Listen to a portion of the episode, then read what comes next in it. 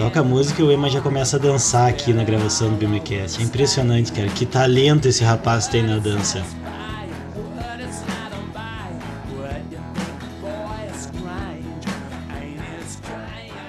Olha, a gente podia ficar escutando aqui o, bom, o, os reis do rock, né? Ema, a manhã inteira, né? Nossa gravação aqui do BMBcast. Sensacional, cara. Não, inclusive eu ia comentar, mas, cara, que. Mas não dá, né, gente? Porque a gente tem agenda. Tem Não, eu ia comentar agora que provavelmente, ó, vou falar pra vocês, né? provavelmente, eu vou dizer, o Felipe já foi no show deles. Já foi, né? Pior que já fui, assim cara. No... Tive, essa, tive, essa, tive essa dádiva aí, cara, de. Foi a única vez, Emma, a única vez que eu botei meus pés no estádio Beira Rio em Porto Alegre. Ah, é, bom, foi por um bom, Não, foi motivo, por um bom motivo, bom né? Motivo, vale a pena, exatamente. E, bom, todo mundo tem que ter uma experiência não tão. Nem tudo pode ser perfeito, né, Felipe?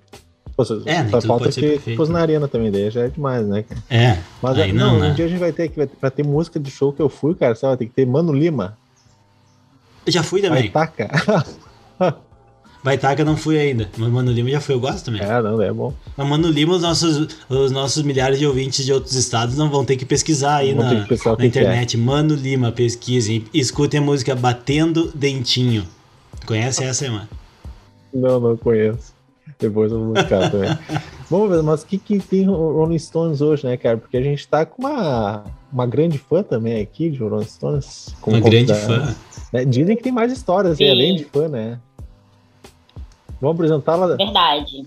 Então a gente está recebendo a nossa amiga e professora Lívia Galo, diretamente de Minas. Salve para nós ele. Uhul. Galo, Minas? Ah. É, é, meu sobrenome, mas não é meu time, gente. Ah. Nem tudo é né, linear nessa vida. mas é a pergunta mais culta, né? Nossa, mas esse é seu é, Atlético? Não, gente. É o sobrenome mesmo, é com dois L's. Bom dia, meninos. Obrigada pelo convite. Muito obrigada. É, Para sempre, aluna. Passei minha formação lendo o trabalho de vocês.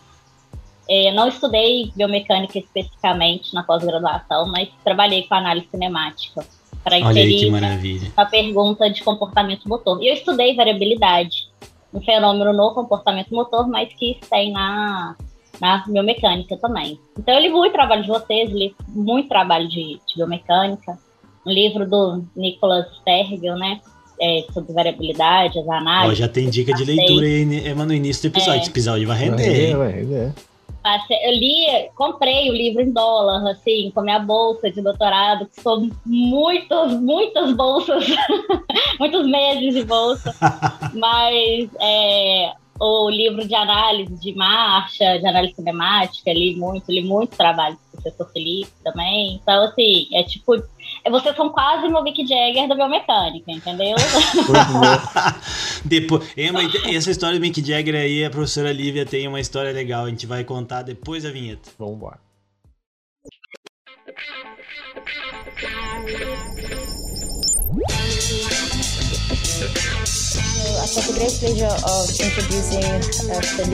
Hoje o professor Emanuel está aqui comigo. Parabenizei ontem, mas ele está é. com uma ressaca, acho.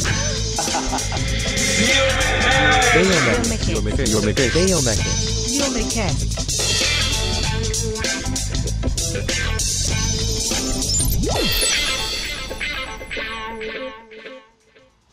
Muito, Muito bem. Assim, a professora Lívia, doutora em ciência do esporte pela UFMG, né? Ela já teve com a gente, né, Lívia, na Neuromec TV, tem um episódio Sim. lá. Todo mundo já deve ter, ter assistido, né? Com certeza. Então, para quem, quem escutar o episódio de hoje e curtir depois, confere lá nosso bate-papo também. E tá, Lívia, mas que história é essa aí do Mick Jagger? Mick tu chama não, ele de, é Miquinho? De como é que é? É, Miquinho, Miquinho, né, gente? É nome de. É coisa de casal, assim. não sei porquê gosto muito da banda, desde gosto de rock and roll.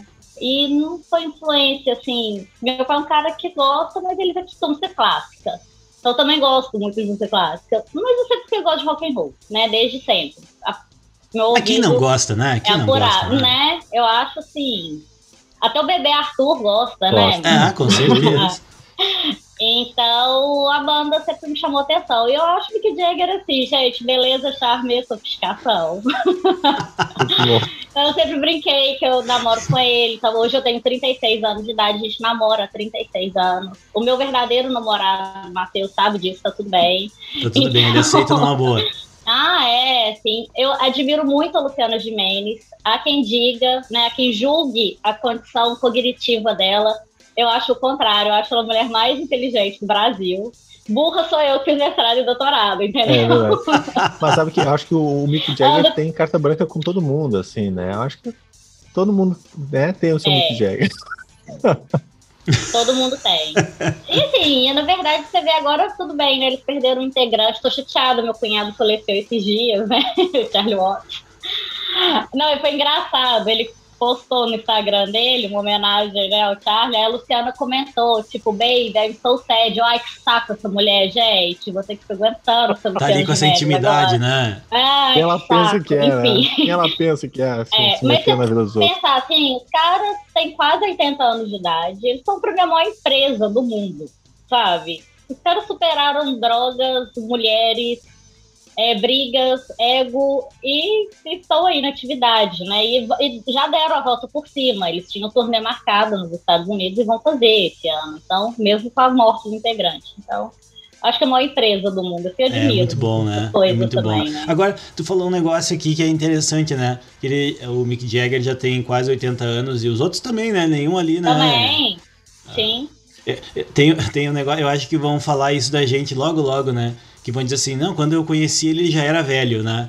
Então, assim, eu lembro quando eu conheci o Mick Jagger, ele já era velho. Era então, velho, assim, tipo, é. né? Daqui a pouco vão dizer assim, mano, não, porque quando velho. eu conheci o Felipe, ele já era velho, né? Então, assim, vai chegar para todo mundo, né? E... Gente, eu entro em sala de aula, os alunos me chamam de senhora, eu...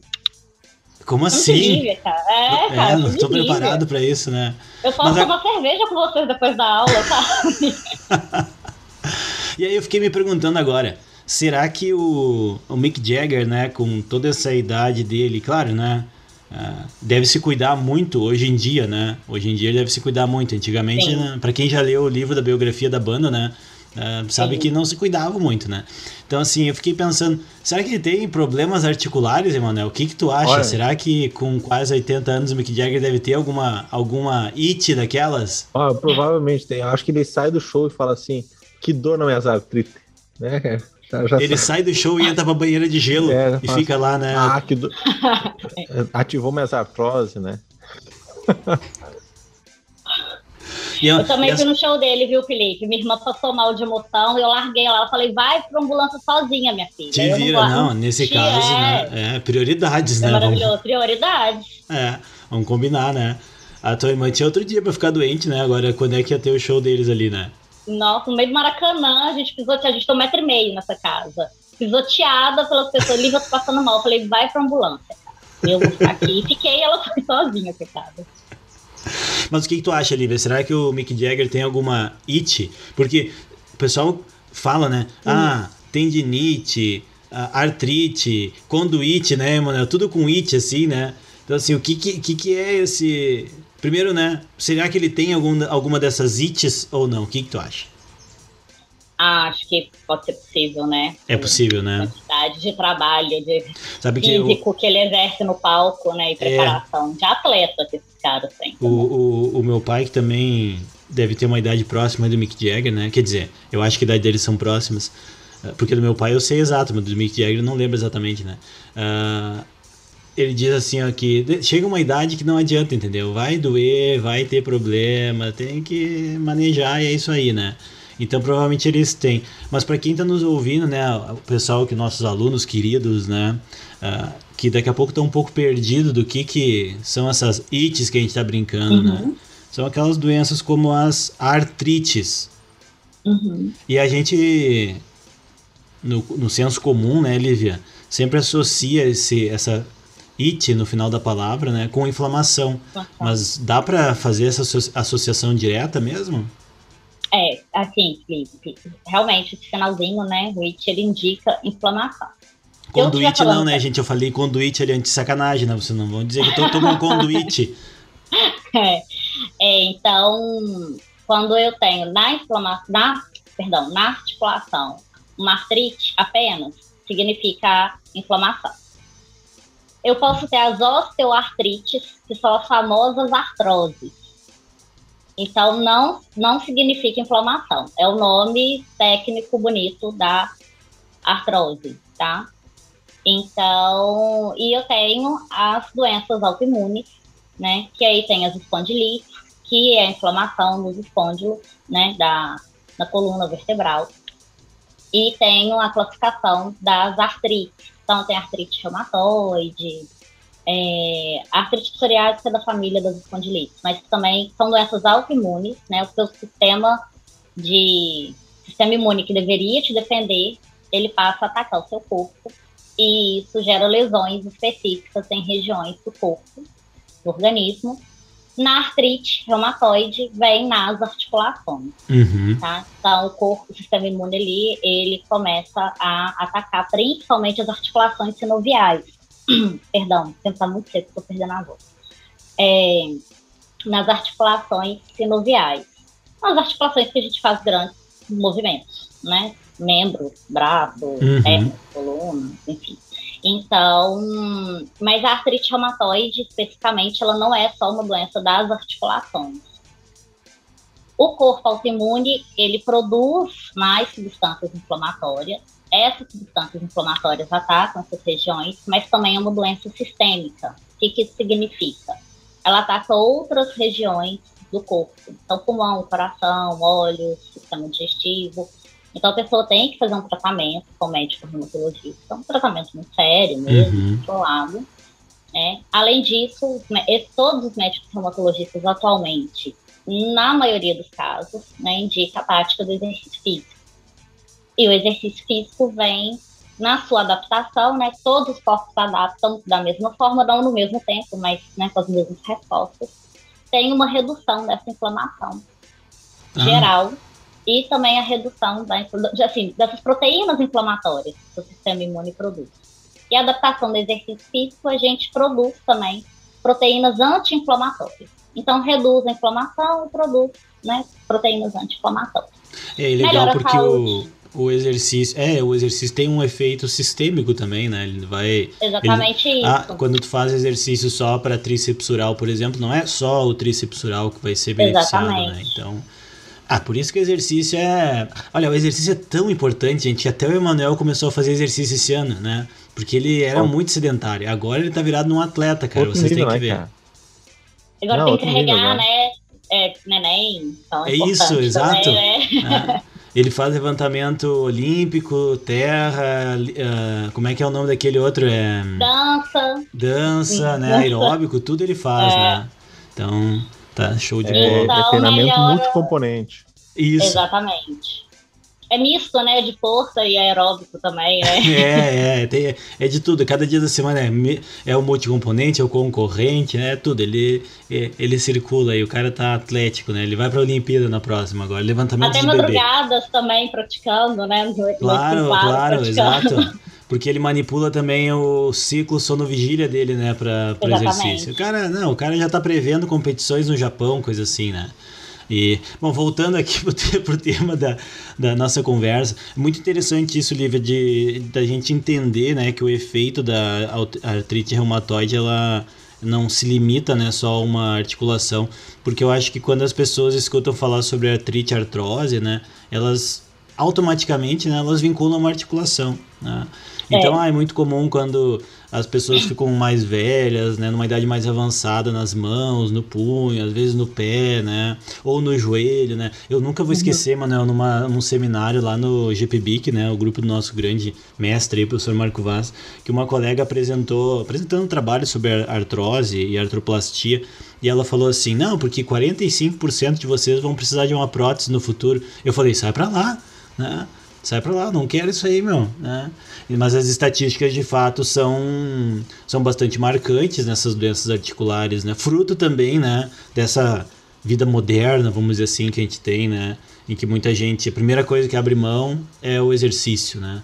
Primeira coisa, ah, não, não vai dar tempo. Ah, hoje eu tô com a agenda apertada, o que, que eu não vou fazer? Ah, não vou, não vou fazer exercício. Então a gente, né, mas isso é uma discussão mais ampla, né, que a gente precisa ainda enquanto sociedade, né, evolui um pouquinho. Aqui no Brasil, principalmente, né? E puxando esse link das estatísticas, Lívia, uh, assim como outras disfunções e acometimentos do envelhecimento, a artrite reumatoide ela também pode ser dita como tendo uma maior prevalência em mulheres do que em homens, por exemplo, mais em idosos do que em jovens, ou, ou não? Como é que tem sido a experiência assim? Até gente, porque para quem não ainda não conhece a professora Liv, não segue ela lá no Instagram, que ela trabalha com isso no dia a dia, ela tem muitos alunos, né, que ela treina que tem Sim. não só artrite reumatoide, mas outras situações também Sim. de doenças autoimunes. Inclusive, esse foi o tema do nosso bate-papo lá no Neuromec TV um tempo atrás. Então, essas estatísticas, como é que elas são, Lívia? Tu pode contar pra gente um pouquinho? É, em grande maioria, mulheres. E aí a gente tem essa cultura de pensar que realmente comprometeria mulheres idosas. É, é a primeira coisa que me vem atuais, na cabeça é isso.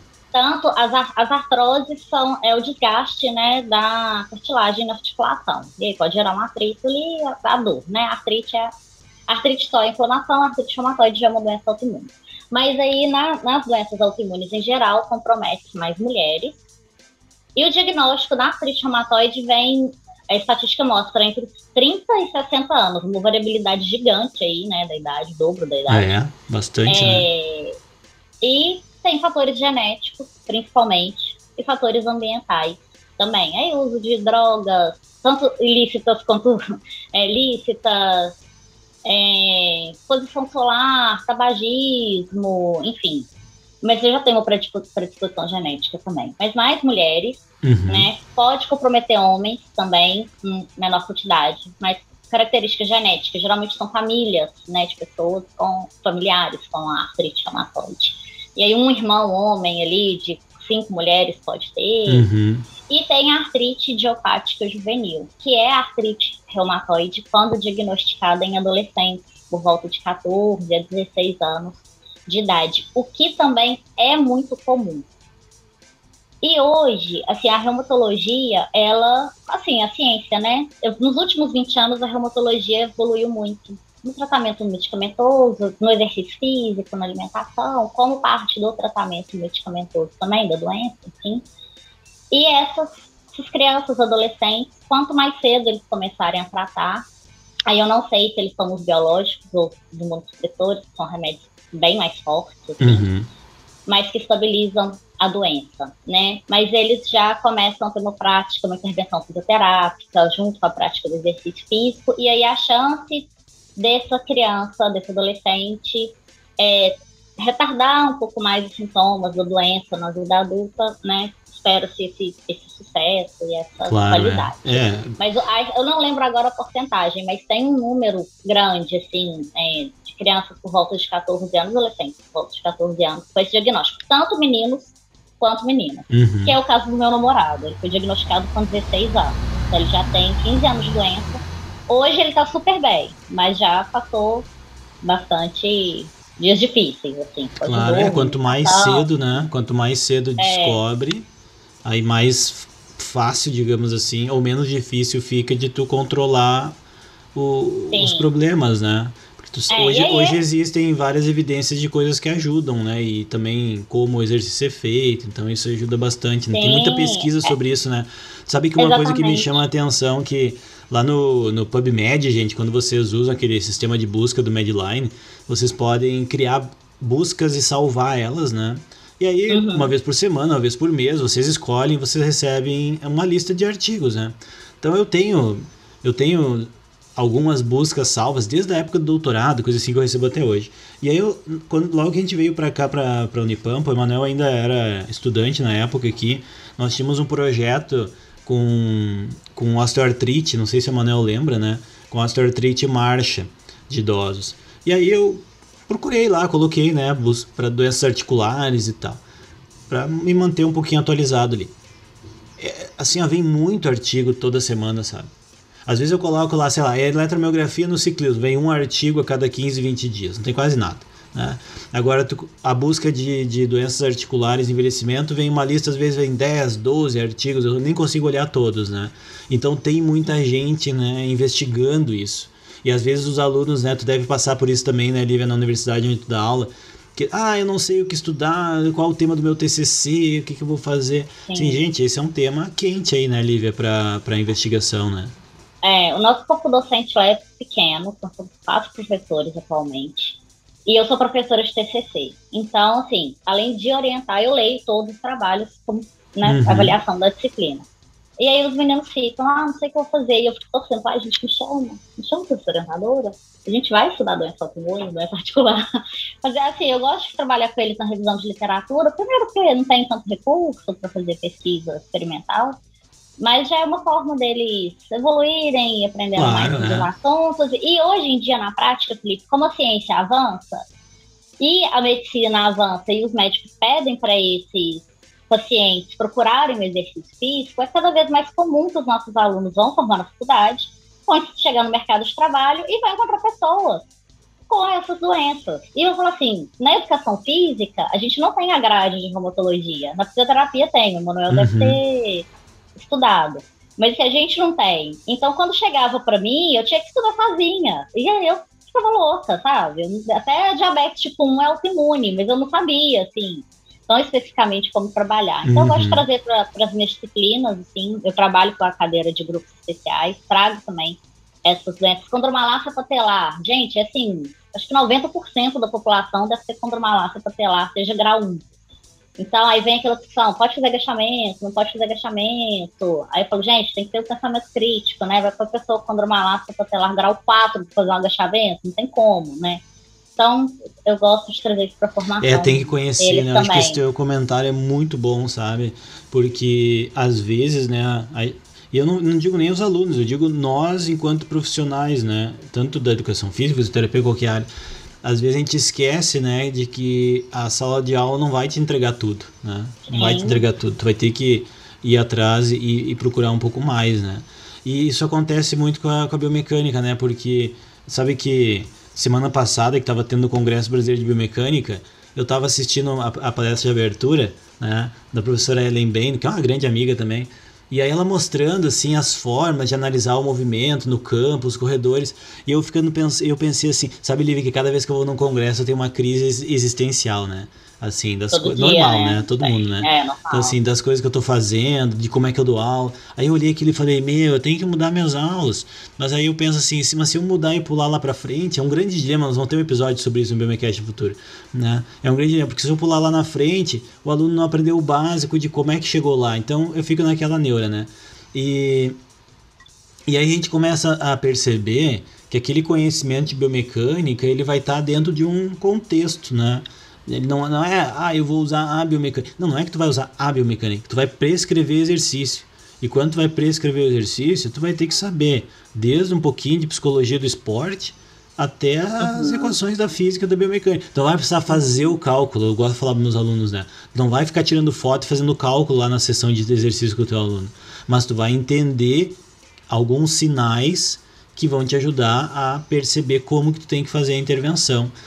E aí agora eu fiquei pensando, né, tentando aqui, né, viajando, né, enquanto estava falando da doença, que se é uma doença articular, vamos, né, como é, a articulação fica bastante acometida, mas que também tem um efeito sistêmico, aqueles tecidos provavelmente são afetados negativamente. Uhum. Então já começa com a questão fisiológica, ok. Uhum. Mas aí vem para a questão mecânica também, né?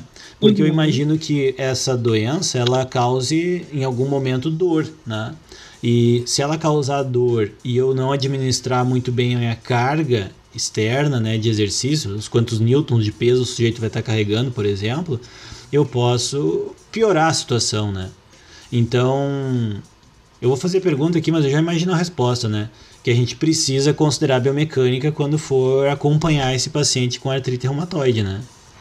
Sempre. Sempre. Biomecânica em tudo, na verdade. É. Cara, a gente usa.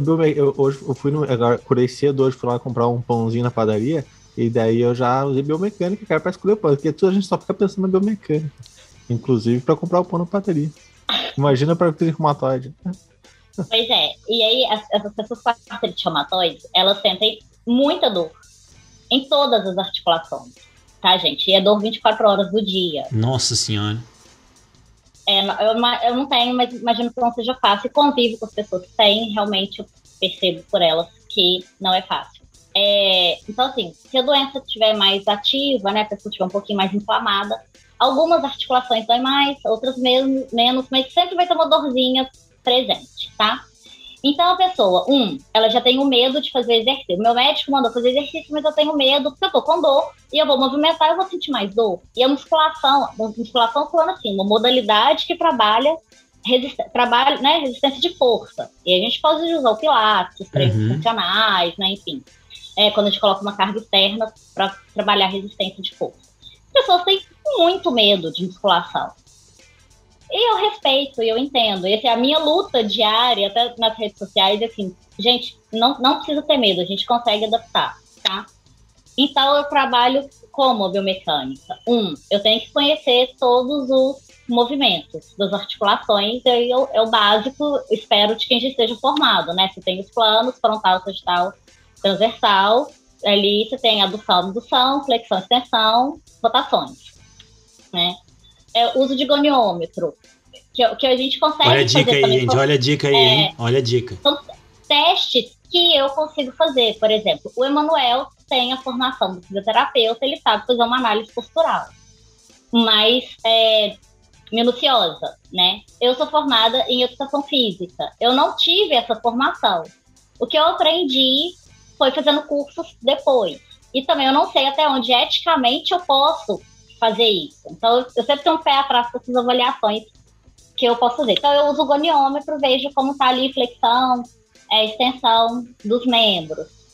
É, análise de marcha. Adoraria estar ainda no laboratório e poder é, fazer isso, mas hoje, depois de quatro anos quase que eu defendo o doutorado, nem lembro muito como fazer essa programação. É, mas eu coloco como todo mundo, celular na câmera lenta e observo. E aí vejo, comparo, assim, né? É a olho cru nesse caso mesmo, né? Da, da filmagem. Com a prática também a gente vai melhorando nisso. É, para fazer intervenção e comparo com o que a literatura me dá. Então, assim, as, cri as crianças, adolescentes com artrite reumatoide, na fase de apoio da marcha, eles apresentam mais flexão de quadril. Aí, dói. Adolescente, gente. Adolescente faz traumatóide, os meninos andam de bicicleta, pula, joga futebol. Mas no fim do dia tá destruído de dor. Por exemplo, porque eles são crianças e a dor vai aguçar porque movimentou mais. E aí tem que ir moldando aquilo, né? Os adultos já mostram o contrário.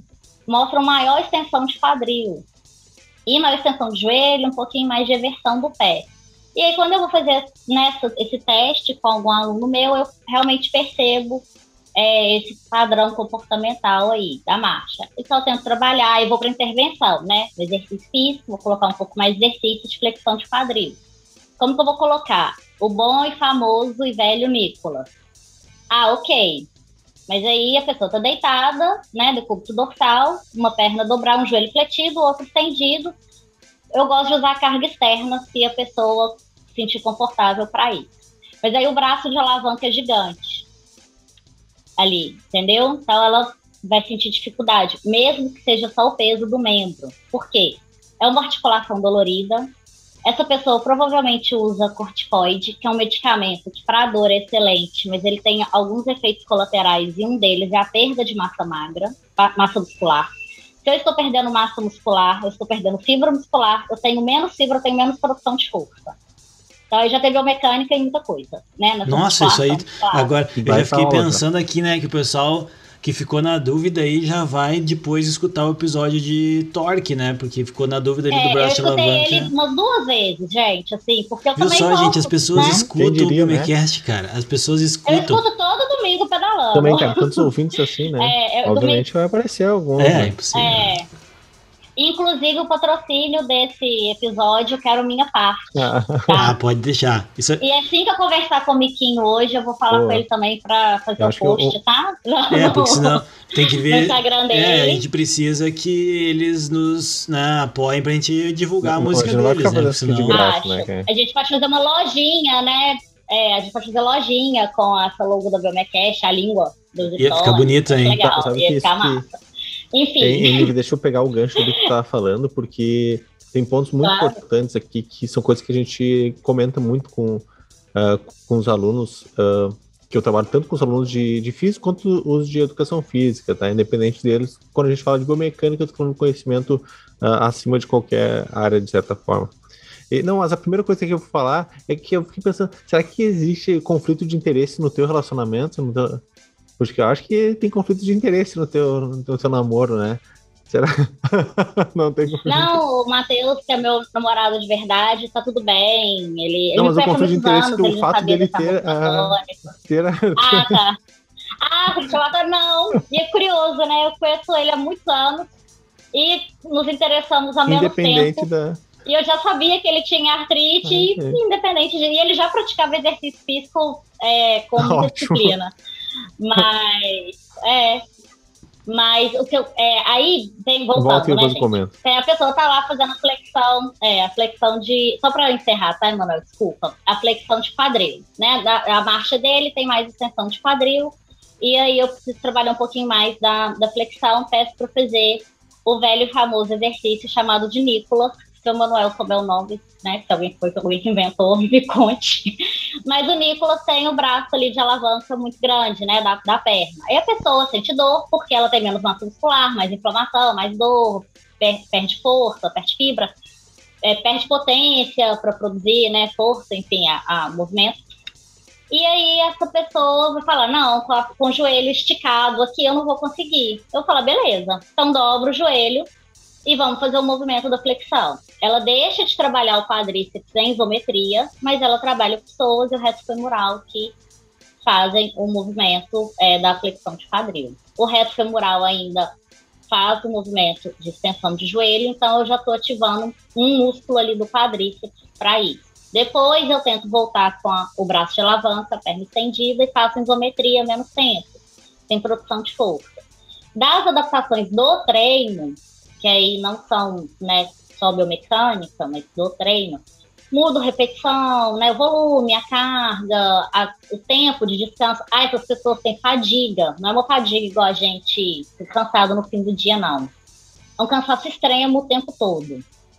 Porque o seu sistema imune ele está em luta com o seu organismo o tempo inteiro. Ele te ataca, mas ele também tem que defender de agentes externos, vírus, bactérias, enfim. Então, é um corpo que são soldados que trabalham, são células, né, soldados que trabalham muito mais. Então isso gera um cansaço para o dono do corpo, né? Então as pessoas sentem muita fadiga. Quando vai fazer exercício físico, as pessoas sentem uma fadiga absurda. E aí você tem que tomar um cuidado com o tempo de descanso também. Então, até aí essas mudanças da biomecânica, braço de alavanca, a carga colocada, é, a carga externa, né, colocada, influencia na fadiga, influencia no movimento, influencia nesse tempo, né? E no treino também. Então, eu vou alterando dessa forma principalmente. É, isso é bem interessante, né? Porque, claro, que como a, como a, a Lívia comentou, né? A gente pode manipular a carga e a dificuldade de exercício mudando os braços de alavanca né, para produção de torque, por exemplo, mas também até a ação muscular, né? Então, se tu vai priorizar ações isométricas, né, como a série Nicolas lá, ou a ações excêntricas, que inclusive nós falamos recentemente sobre isso, né, que foi um episódio uhum. Aquele episódio das ações musculares lá pessoal, me deu é, um nó no cérebro, né? Te sabe. É, me deu um nó no cérebro. Foi muito bom, né? Então, assim, vejam só, né, gente, como são conceitos. E, de novo, né?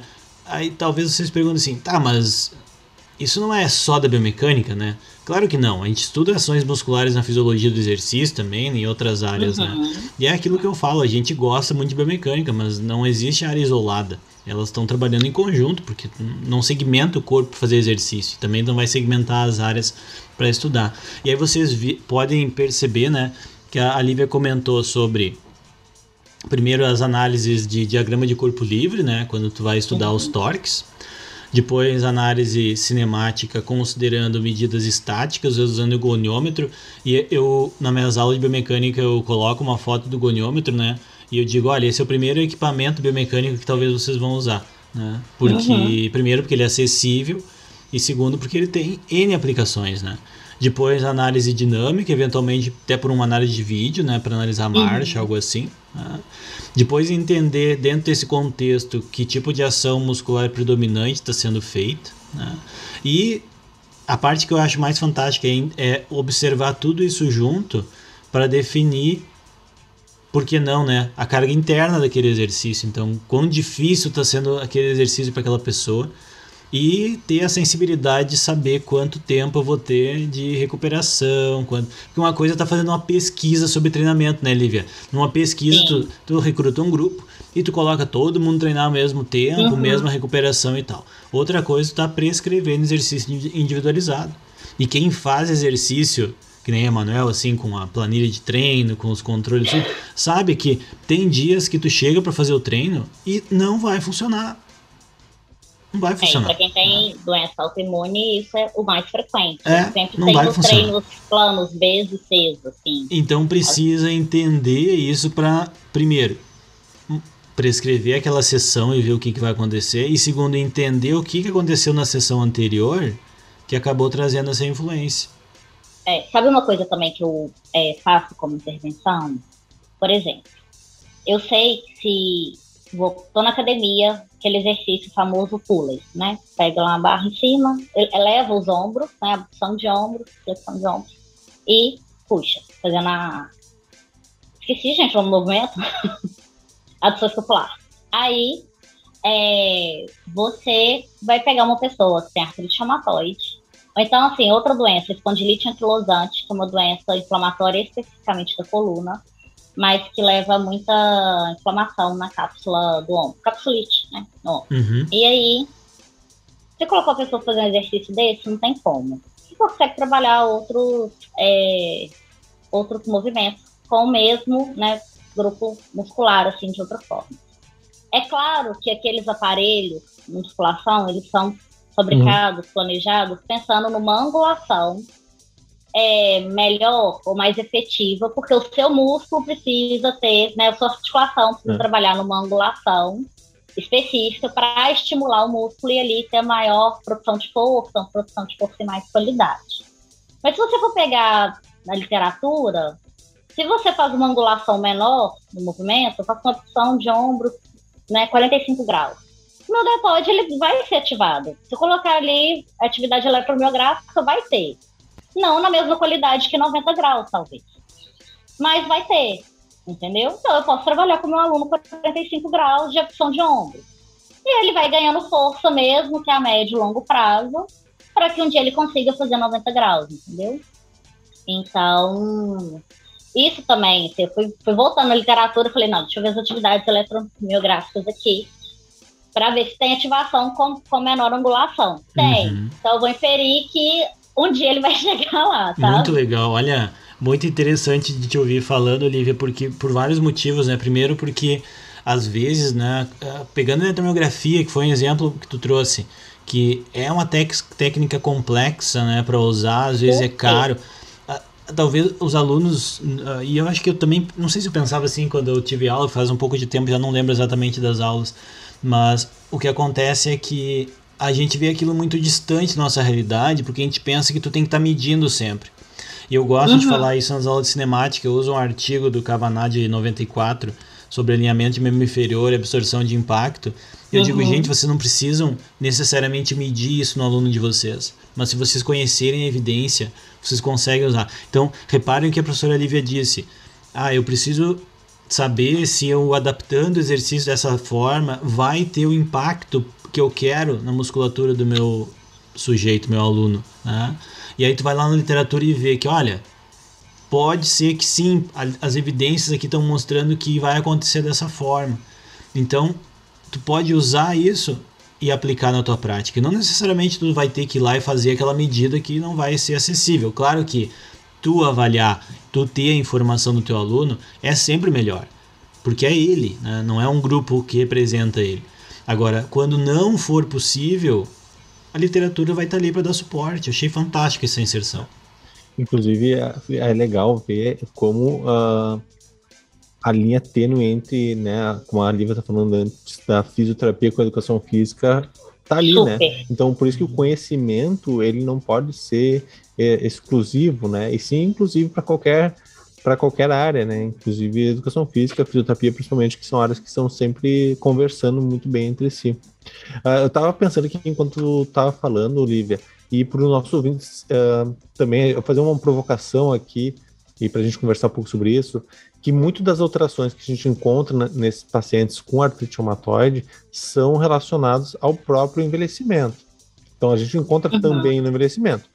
Só que qual é o ponto, qual é o momento que a gente diz, opa, isso aqui não é do envelhecimento, isso aqui não é algo do processo natural do envelhecimento, e sim algo que está exacerbado pela artrite reumatoide. Por exemplo, ah, tem redução da velocidade de marcha. Ok, no envelhecimento também tem. Tem redução de força, no envelhecimento também tem. Então, tu consegue enxergar, a gente conversar um pouco sobre uh, como a gente diz, opa, isso aqui é está exacerbado, né? Ou seja, isso aqui realmente explica artrite reumatoide, ou é algo muito específico que tu encontra assim no paciente com artrite reumatoide?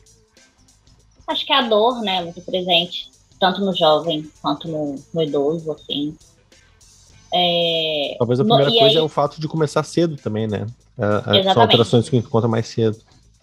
É uma doença que, especificamente, quando o diagnóstico é na, no idoso, as dores são principalmente de mãos e pés. Mãos, uhum. punhos, tornozelo e pés. Na, vou falar na mulher, tá, gente? Porque a maioria dos pacientes é, é mulher. Então, na mulher jovem, quando ela é diagnosticada, além dela ter a dor de mãos, é, punhos e, e tornozelo e pés, vem uma dor mais generalizada, tá?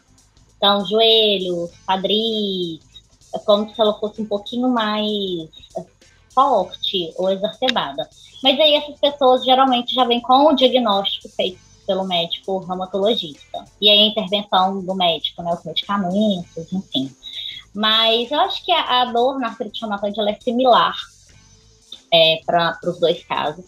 Na mulher idosa, vem mais essas regiões, assim, né, mais distais mesmo, mãos e pés, e não vem tanto comprometimento sistêmico que não seja a fadiga. Na mulher jovem, aí já tem um acompanhamento maior da saúde do coração, perfil lipídico, é uma doença inflamatória, então é importante que tanto a mulher jovem quanto a mulher idosa não ganhem massa é, gorda, né, de gordura corporal, porque a gordura é um processo inflamatório, então é uma doença inflamatória, vai causar mais inflamação. Então, eu não vejo muita diferença, assim, sabe, Emanuel? Só a mulher jovem que ela vai tratando ali mais a, a, uhum. a longo prazo mesmo. Sabe por que, que eu pergunto isso? Porque uh, tem um, um, um, trabalho muito interessante feito aqui no grupo de, do professor Marco Vaz, foi publicado ano passado no Advanced Rheumatology, uh, que eles mostraram exatamente, uh, se não me engano, que comparando né, pessoas com artrite reumatoide com as crianças com com as pessoas sem artrite reumatoide, né, idosos sem artrite reumatoide, eles têm mais prejuízo funcional do que o, uhum. o idoso, têm mais perda de força e também Sim. encontraram menor é, espessura muscular, menor ângulo de penação, então toda uma alteração também na arquitetura muscular, o que é muito legal. E daí, uh, tá, ok, isso é esperado até dentro do que a gente estava conversando aqui, mas eles tentaram uh, verificar o, qual dessas variáveis uh, realmente explicavam a artrite reumatoide e quais delas estavam mais relacionadas com o próprio envelhecimento. Então, por exemplo, quando eles pegam o Time Up and Go, que é um teste de uh, ah, para basicamente velocidade, né? Mas a gente pega então, uhum. então 3 metros, vê o tempo que a pessoa uhum. percorre uhum. Uh, esse, esse teste. Uh, o Time Up and Go, ele não é explicado pela artrite reumatoide, e sim pelo envelhecimento. Então é, é, é quando tu pega os dois grupos, ele está mais uhum. relacionado com o avanço da idade. Agora, força muscular e as propriedades musculares como uh, ângulo de penação, uh, espessura muscular e o próprio torque estão relacionados à artrite reumatoide. É. Ou seja, não é explicado pela idade. Da produção de força é. é. é. na Isso idade a gente é tem a sarcopenia, uhum. né? No avanço da idade a gente tem a sarcopenia. Nas doenças autoimunes inflamatórias a gente também tem a sarcopenia. Uhum. E na artrite reumatoide especificamente, além de, né, é, gente, entre aspas, não ter só isso, é, o índice de osteoporose, porque também, assim, né, a força que a gente produz no músculo, transmitida aos tendões os tendões para os ossos. Então, o osso também, ele não está não tá ganhando em força, ele não está ganhando em qualidade. Pela inflamação também pode ter as erosões ósseas, osteoporose. Então, é, pode estar relacionado mais à doença do que o próprio envelhecimento. Né? Assim, estou viajando aqui também. É muito bom isso. É, é, é. Acho que esses são pontos que acho que tem que ser importantes ser levantados aqui, porque bom, a gente já falou várias vezes aqui que a biomecânica vai nos ajudar no, no paciente idoso. A gente tem um episódio falando só sobre alterações lá na funcionalidade do idoso, com a professora Eliane, e a gente tem um episódio falando sobre a, a, como a, fazer a, a prescrição de exercício utilizando a biomecânica, né, no episódio que a gente tem sobre torque. A gente tem um episódio para falar só sobre padrão de marcha. Então a gente tem, uh, tem vários episódios aí que, se a gente for juntando, ele vai melhorar o nosso manejo nesse tipo de paciente. Né? Ou seja, que ele é um paciente que uh, precisa ter, como já foi falado, que várias áreas, várias abordagens para para poder ter É, não, eu acho que ficou muito legal o bate-papo, né? Tá ficando muito legal o bate-papo mostrando pro, pro, pro, estudante e até pro profissional que já tá atuando, cara. Não pensa assim uhum. que ah, é só pro estudante, não. Não, não. não é não, né? Tá, gente, aqui, a gente não para de estudar, não. Todo é, dia. Eu tenho mais, olha, é. né? eu tenho mais livro de biomecânica do que livro de aprendizagem motora, que foi do que eu me formei, né? Eu tenho livro de cinesiologia, livro de biomecânica, eu tenho uns três, quatro. Então, assim, para mim, os artigos que eu vou né, buscando, pesquisando. E a gente, a gente vai precisar, né, Lívia, dessa informação. E assim, para a gente encaminhar a, o final desse episódio, uh, tu que está vivenciando na prática, né, de trabalhar com esses pacientes, né, e ver o avanço deles, né, e o papel que nós temos enquanto profissionais da saúde, especificamente aqui falando do professor de educação física, mas também fisioterapeuta. Qual dica tu deixa assim, né, do tipo, ah, eu quero começar a trabalhar com, com esse público, né, porque eu acho que de fato está aumentando muito, tem uma demanda. Aqui na minha cidade eu conheço várias pessoas, na clínica, na academia, eu, eu sei de várias pessoas que têm. Ah, e aí eu quero me preparar um pouco usando a biomecânica, assim. O que que tu deixa de dica, primeiro passo talvez de, de, de estratégia para poder fazer uma boa intervenção?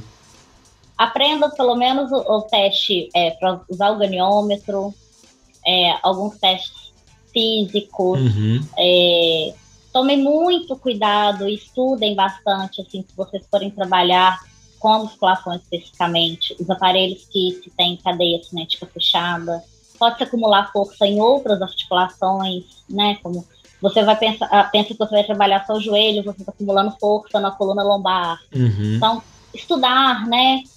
A funcionalidade dos aparelhos no, e o corpo.